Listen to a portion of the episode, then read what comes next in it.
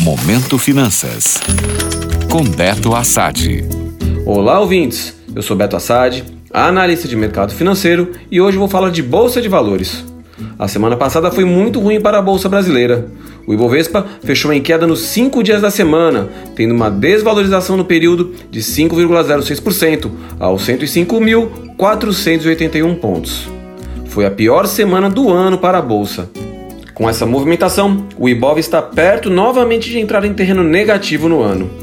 E a movimentação promissora que ele tinha feito até o final do mês passado acabou cedendo para o pessimismo do mercado mundial. Nessa última sexta-feira, os dados de inflação dos Estados Unidos desencadearam uma nova onda de vendas de ações no mundo.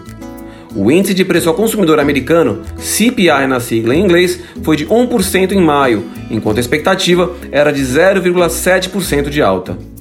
Essa inflação acima do projetado trouxe o sentimento para o mercado de que o Fed, o Banco Central norte-americano, deve subir as taxas de juros no ritmo mais rápido.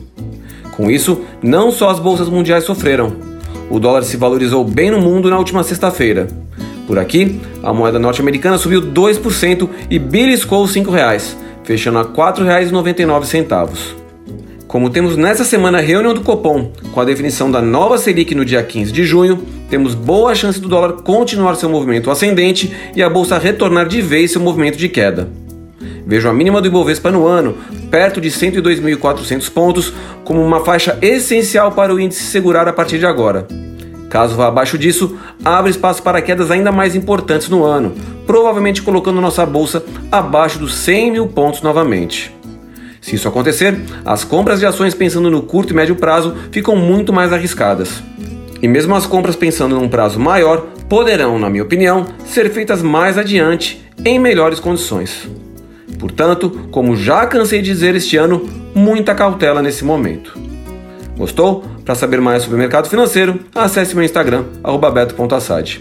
Até a próxima. Momento Finanças. Oferecimento. Já pensou em conquistar o seu imóvel? Financiamento Imobiliário Inter. Seu imóvel 100% você. Taxas a partir de 7% ao ano. Simule em bancointer.com.br barra finance-imob.